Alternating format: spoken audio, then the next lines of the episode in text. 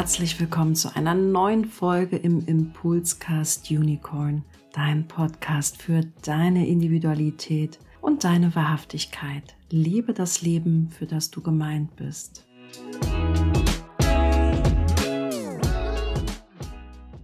Ja, ich freue mich auch heute wieder ein sehr, sehr schönes Podcast-Gespräch zu führen mit auch wieder jemanden sehr einzigartigen. Und ich freue mich sehr, denn heute ist der liebe Alex Alexander bei mir. Ja, wir beide sind Manifestoren.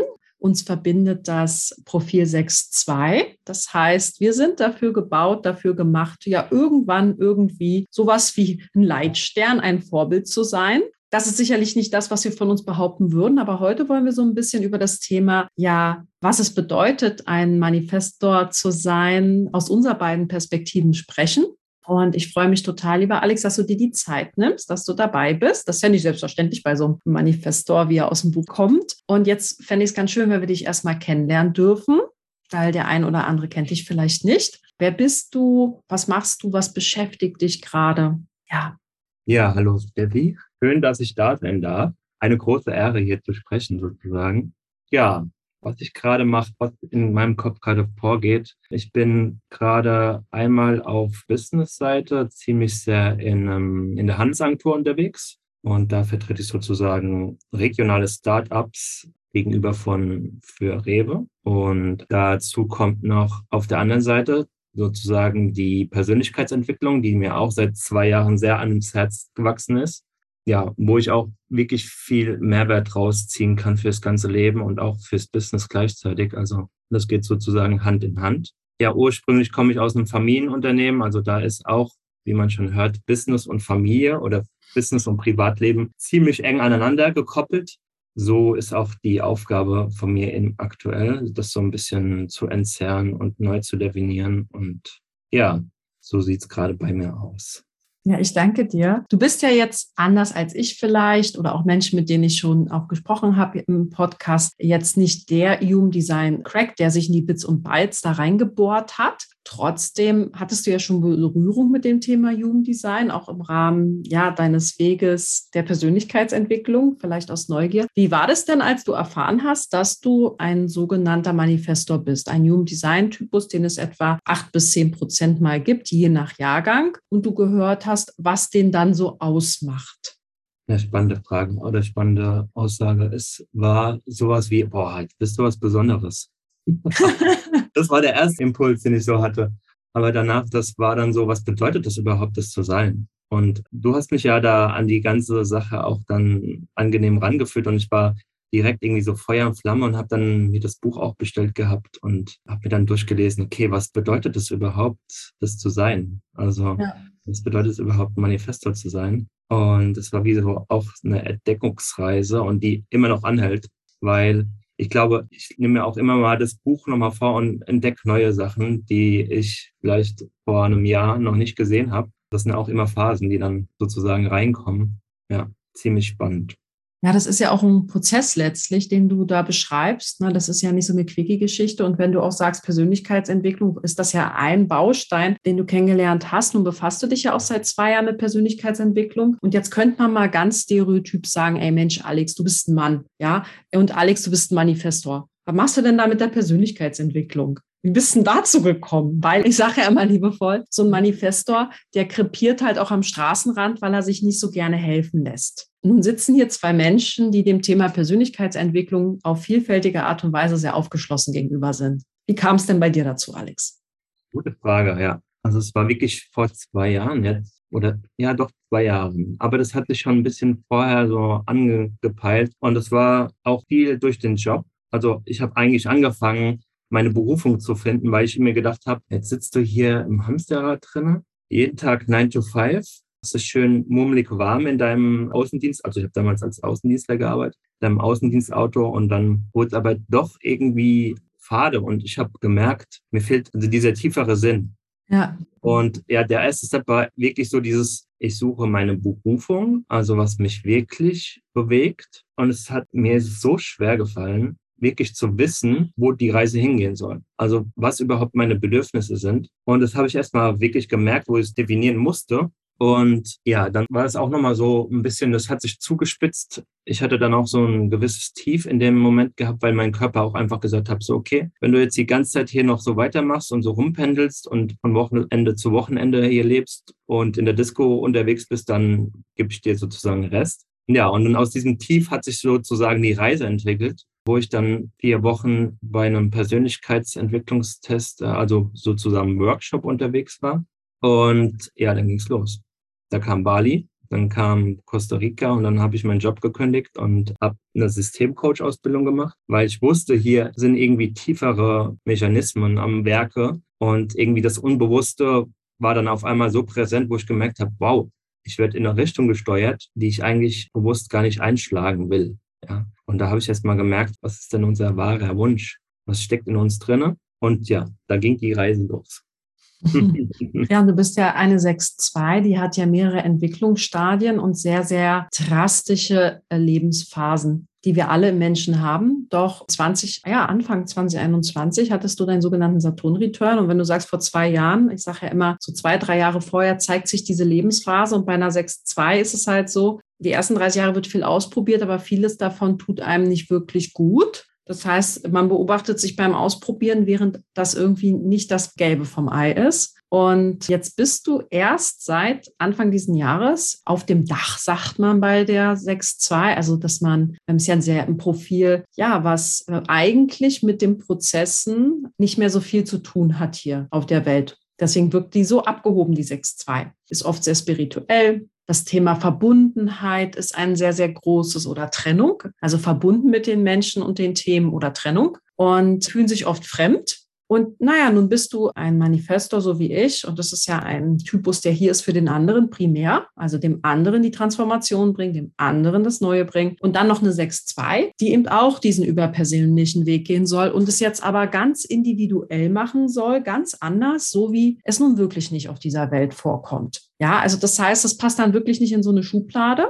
man fühlt sich so ein bisschen vielleicht auch out of space, ja, also nicht auf der Erde beheimatet. Und äh, das kann sich natürlich auch im Business zeigen. Das sind Menschen, die oft auch darüber hinausgehen im Business, ja, also Dinge vereinbaren, die nicht vereinbart sind. Und worauf ich hinaus will, diese Dachphase heißt auch, sich zu distanzieren von Dingen, Menschen, Erfahrungen, die man bisher gemacht hat. Also sowas wie sich innerlich zurückziehen und vielleicht auch räumlich weniger in Erscheinung treten, um sich zu erholen und auf das zu besinnen, wofür man wirklich da ist. Erlebst du das auch so? Jetzt habe ich so ein paar Eckpunkte gesagt, so 6.2 und zur Dachphase. Würdest du in dieser kurzen Zeit, die du jetzt hast, so in dieser neuen Lebensphase, behaupten, dass sich was verändert hat?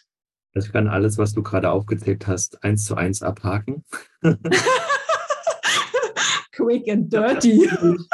Innerlich so, check, check, also es war wirklich so besonders, ich habe es wirklich in den letzten zwei Jahren diesen Umschwung gemerkt. Also es war wirklich wie so ein Chain, der sich so innerlich abgespielt hat. Und ich wusste natürlich auch nicht, warum jetzt in, zu der, also warum jetzt hier mit 28, mit 30, also es war ja 28. Und ja, also es hat ja wirklich angefangen mit der Situation, die ich so erzählt habe. Und dann war auch wirklich viel Rückzug zurückziehen, zu mir zurückziehen und dadurch auch so den gewissen spirituellen Weg zu finden, auch in Meditation, mhm. aber gleichzeitig auch den tieferen Sinn zu finden. Und ich habe da verschiedene Modelle jetzt auch die letzte Zeit gefunden. Das war auch besonders dieses Jahr. Also ich habe auch da an dich gedacht, wo du gesagt hast, jetzt kommt der Saturn Return.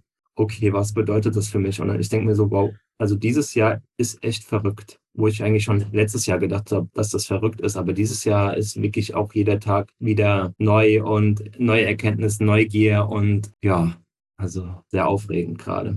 Ja, ich danke dir. Ich danke dir, weil wir wollen ja auch so ein bisschen darüber sprechen. Ich glaube, das passt ganz gut eben auch zu dem Manifestor 6.2. Ja, was ist ein erwachter und ein nicht erwachter Manifestor? Ich habe das Gefühl, ich weiß nicht, wie es dir geht, dass manchmal ein Bild dieses Typus grassiert, womit ich mich in Teilen eben nicht identifizieren kann. Und aber auch, weil ich Manifestoren wie dich kenne, wie mein Bruder, wie andere Menschen. Und ja, wenn dann über die brachialen Manifestoren geschrieben oder gesprochen wird und wie anstrengend das in Beziehungen als Kind und Co. ist, dann frage ich mich immer, oh Gott, von wem sprechen die? Also nicht aus Selbstverblendung, so hoffentlich, sondern ich erlebe tatsächlich Manifestoren als sehr ruhige, friedliche Menschen, die oft auch, also unauffällig meine ich jetzt auch positiv, also die wirklich sehr beseelt sind, sehr zugänglich sind, wenn sie gelassen werden, ihr Zeug zu machen. Ne? Also das mal vorausgesetzt.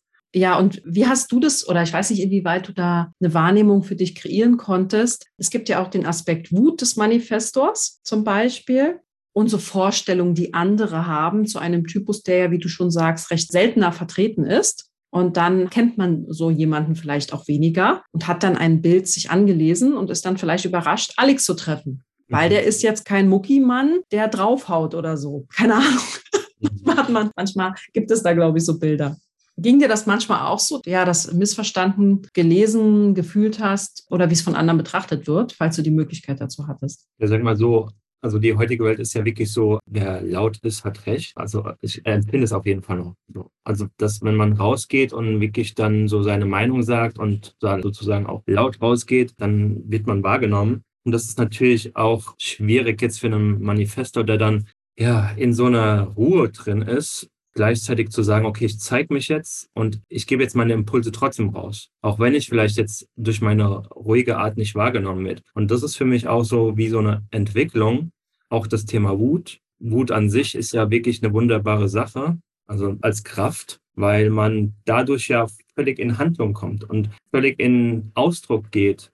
Und ich kann das voll nachvollziehen. Also dieser Manifesto da vielleicht damals auch so ein bisschen unterdrückt worden ist in seiner Wut oder in seinem Ausdruck, weil man nicht wusste, was wie er jetzt gemeint ist oder was er so vorhat als Kind.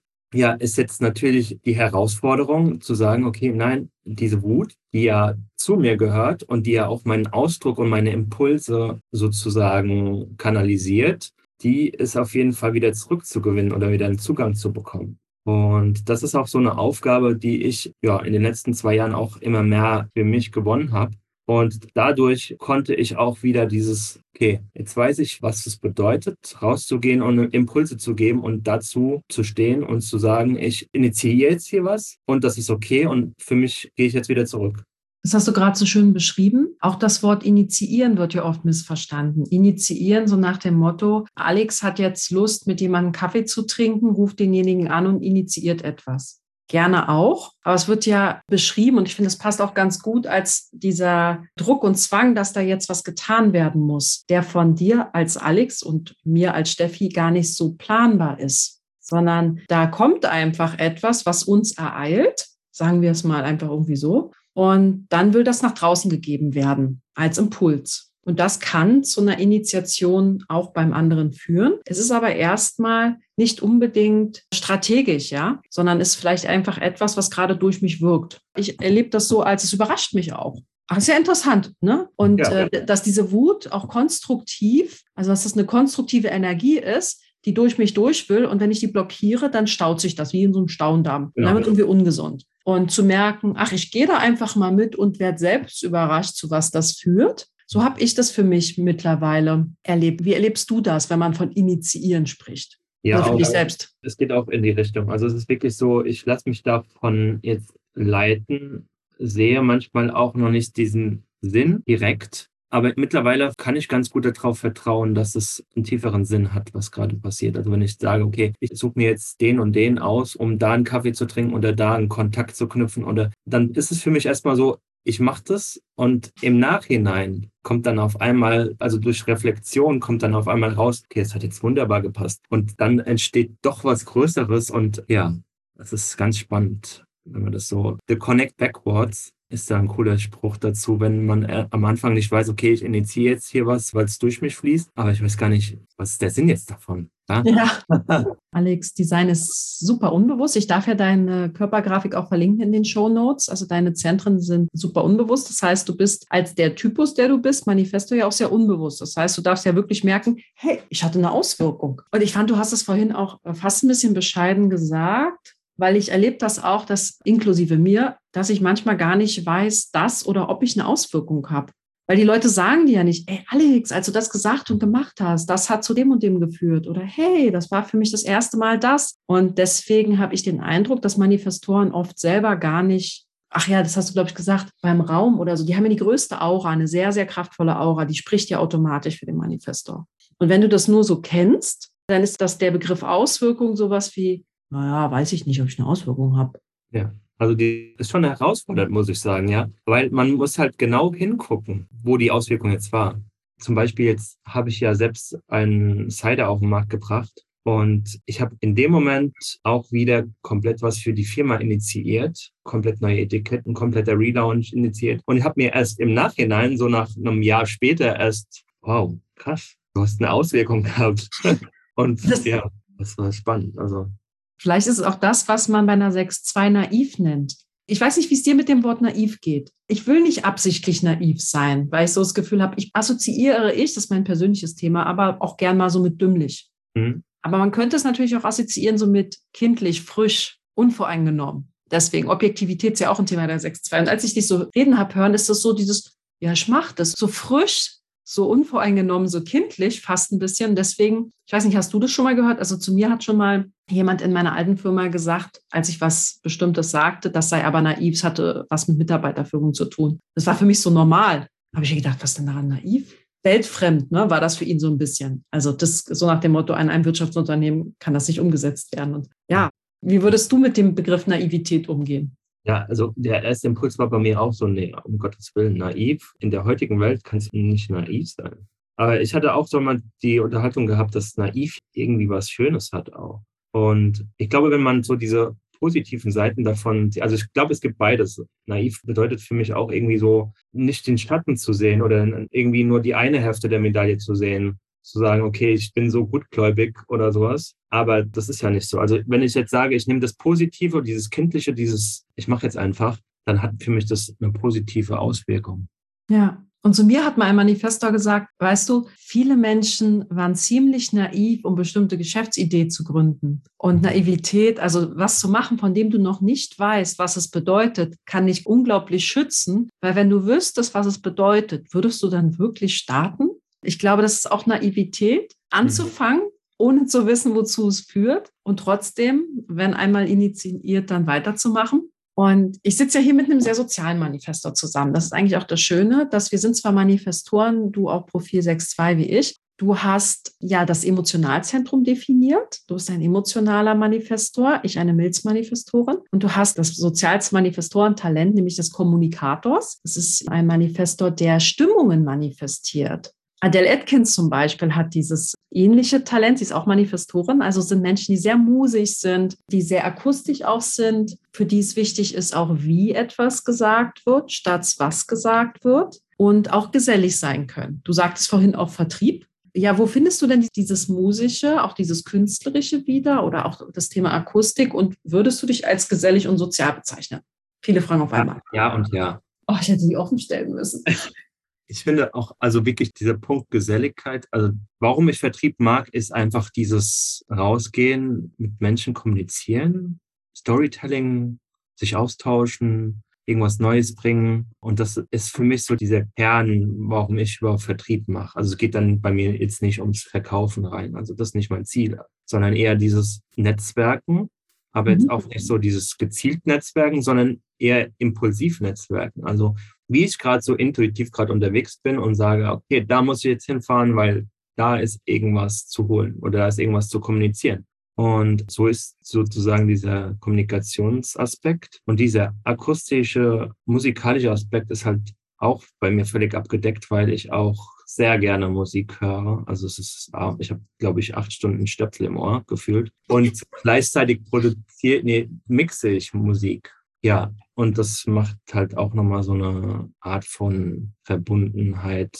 Also so ein Flow-Gefühl ist es für mich, wenn ich Musik mache. Ich fand gerade super spannend, dass du sagtest, wenn du das Gefühl hast, dass du zu diesem Kunden fährst, fährst du dahin. Das ist ja auch wieder so Manifestor. So, jetzt muss ich das machen. Mhm. Diese Unberechenbarkeit. Was ist denn dann das Ergebnis? Das würde mich mal interessieren. Also du machst das und denkst dir, also irgendwie habe ich das Gefühl, zu dem müsste ich mal wieder hinfahren. Stellt sich das oft auch als förderlich heraus, dass Sie sagen, ey, wir haben gerade an Sie gedacht und gut, dass Sie da sind und wir wollten einen Großauftrag mit Ihnen besprechen. Also das fände ich mal interessant, wie sich das dann zeigt. Also da, wo ich noch angestellt war, die sind ja durchgedreht, weil die haben ja gesagt, hier, du fährst ja nur, wo fährst du jetzt hin? Also du hast ja gar keine Ordnung und wie kommst du da überhaupt klar? Ja. Und für mich war das damals noch nicht klar, dass ich das irgendwie so aus der Intuition rausmache. Jetzt aktuell ist es einfach so, ich vertraue da rein und verrückterweise bin ich dann auch zum richtigen Zeitpunkt am richtigen Ort.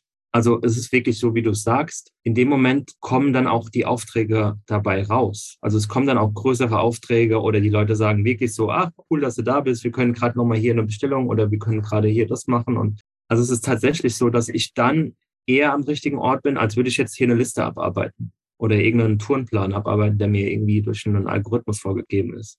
Du bist ja ein sehr wahrnehmender Manifestor. Man denkt ja immer, Manifestoren sind einfach nur hart, schrill und seltsam. Aber du bist ja sehr berührbar durch deine weißen, nicht definierten Zentren. Also sehr viel Wahrnehmung und sehr rezeptiv. Also das, du bist halt sehr wenig strategisch laut Human Design. Und das, was du gerade beschrieben hast bei dem Arbeitgeber, ja, der konnte vielleicht gar nicht dieses Talent darin sehen, wie erfolgreich man sein kann aus seinen Impulsen heraus. Dass das von außen bewertet nicht logisch sein muss. Es gibt so wie in deinem Design auch echt wenig Logik. Ja.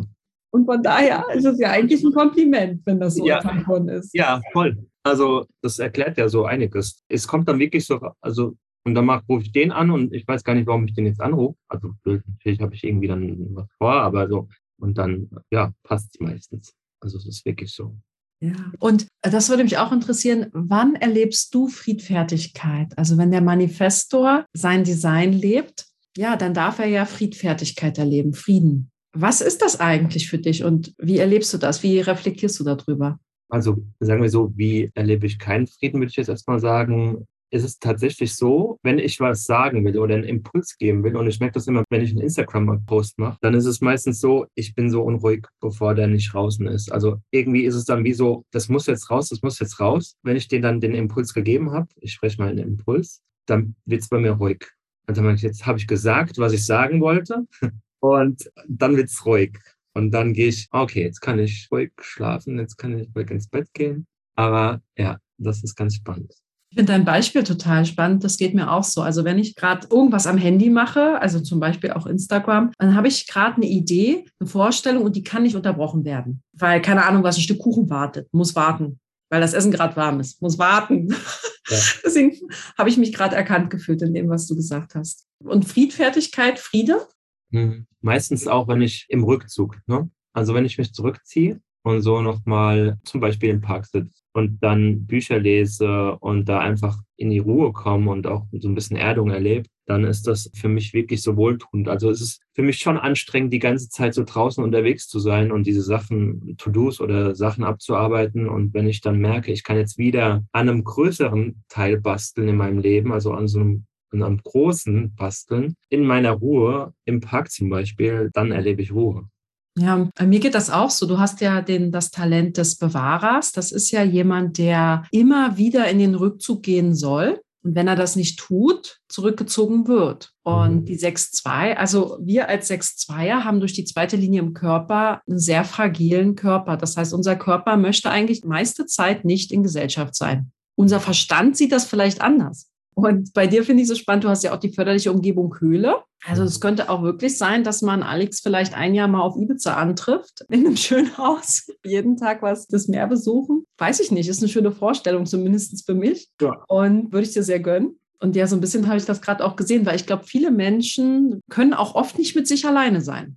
Das trifft bei mir gar nicht so. Also ich sammle da wirklich Stärke in diesem, in dem Rückzug. Und wie du es auch sagst, also ich merke es manchmal auch nicht. Also, dass ich diesen Rückzug jetzt brauche. Dann wird es meistens so, dass es dann anstrengend wird. Und dann kriege ich immer so einen Reminder von meiner Freundin, die ja die zweite Linie im Bewusstsein hat. Ne? Und die sagt dann immer so, komm, wir gehen jetzt heim. Ich so, du hast recht. Es ist besser. Aber, aber, das ist ja so dieses, das nennt man ja offene Lebenskraftzentrum. Wenn du oder wenn wir auf so eine Party gehen würden, dann sind wir ja fünfmal mehr Party als alle anderen. Ja. Und da muss man leider, ist dann die Aussage, gehe, wenn es am schönsten ist. Also ja. wer möchte denn gehen, wenn es am schönsten ist? Schwierige um, sagen, oder? Ja, das ist dann immer so ein bisschen schwierig. Und ja, ich würde jetzt unendlich gerne noch länger mit dir sprechen. Ich freue mich aber sehr, dass wir einige Einblicke bekommen haben. Aber eines habe ich dich nicht gefragt. Und zwar, ja, wir Manifestoren sind ja auch hier, um das Neue zu bringen. Ja, das wissen wir vielleicht auch gar nicht so richtig. Das ist ja auch die Demut vor dem Leben. Hast du für dich so eine Idee, mit welchem Blick du auf diese Welt gucken möchtest, was du vielleicht für, für eine Vision von dieser Welt hast, wenn du so aus jetziger Perspektive ausschaust? Du hast ja auch gesagt, mit welchen Themen du dich befasst. Was sind so Aspekte einer Vision, ja, mit der du ganz friedlich sein kannst? Eine gute Frage. Also ich beschäftige mich tatsächlich auch gerade viel mit Bewusstsein, Bewusstseinsarbeit und Bewusstwerdung und besonders auch mit dem Modell Spiral Dynamics, wo es auch primär darum geht, die Entwicklung der Menschheit sozusagen einmal aus so einer Vergangenheit zu sehen, aber auch für die Zukunft. Und für mich ist immer so der Punkt, was macht's kollektiv und wie kann man das kollektiv irgendwie weiterbringen? Und wie kann man den Mensch weiterentwickeln oder bewusster werden lassen über seine Weiterentwicklung sozusagen? Und da ist auch in diesem Modell ganz spannend erklärt, was so die nächsten Schritte eigentlich sind, wo es dann hingehen soll und was es braucht, damit wir uns hier wohlfühlen können, auch über die nächsten 200, 300 Jahre. Und für mich ist es ganz viel so dieses, was brauchst, damit wir hier keine Katastrophe erleben. Also für mich macht das gerade viel, der Klimawandel macht mit mir auch ganz viel und auch Corona macht mit mir ganz viel gerade, weil ich auch einfach diesen kollektive, ja, wie soll ich sagen, diese Bewegung sehe. Also ich beschäftige mich auch ganz viel, was es damit macht und was es auch aus der Sicht der Weiterentwicklung mit der Menschheit macht. Und ja, ein großes Thema. Also ich wünsche mir auf jeden Fall, dass wir gut durch die Krise kommen. Ist jetzt vielleicht, wie soll ich sagen, jede Krise hat ja seine Geschenke und ich glaube auch, dass diese Krise ein Geschenk hat und viele Geschenke hat und dass es im weiteren Gehen unseren Weg auch ebnen wird und dass wir unseren Weg gehen will. Ich will unterstützen, dass wir diesen Weg hier auf dieser Welt so gut wie möglich und so bewusst wie möglich gehen können. Ja, sehr schön. Bewusstsein finde ich auch eigentlich, nicht eigentlich, sondern ein sehr schönes Wort ja. sich selbstbewusst sein und ja, bewusst zu sein über das, was wir da so draußen auch beeinflussen können mit unserem Bewusstsein. Ja, von Herzen danke, Alex, und auch super spannend, mit was du dich befasst. Ich finde das total spannend. Wie kommt man denn mit dir in Kontakt? Wer jetzt vielleicht dieses Podcast-Gespräch hört und sagt, ich will mal schauen, was der Alex sonst noch so macht. Ja, ich bin ziemlich aktiv auf Instagram, also es ist so mein Haupteinfallstor sozusagen. Ja. Also dann auf Instagram das würde ich auf jeden Fall vorzugen. Ja, das verlinke ich gerne in den Show Notes.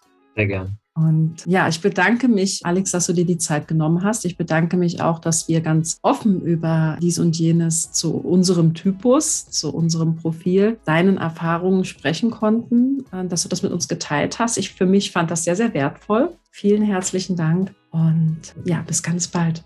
Ja, danke, dass ich da sein darf.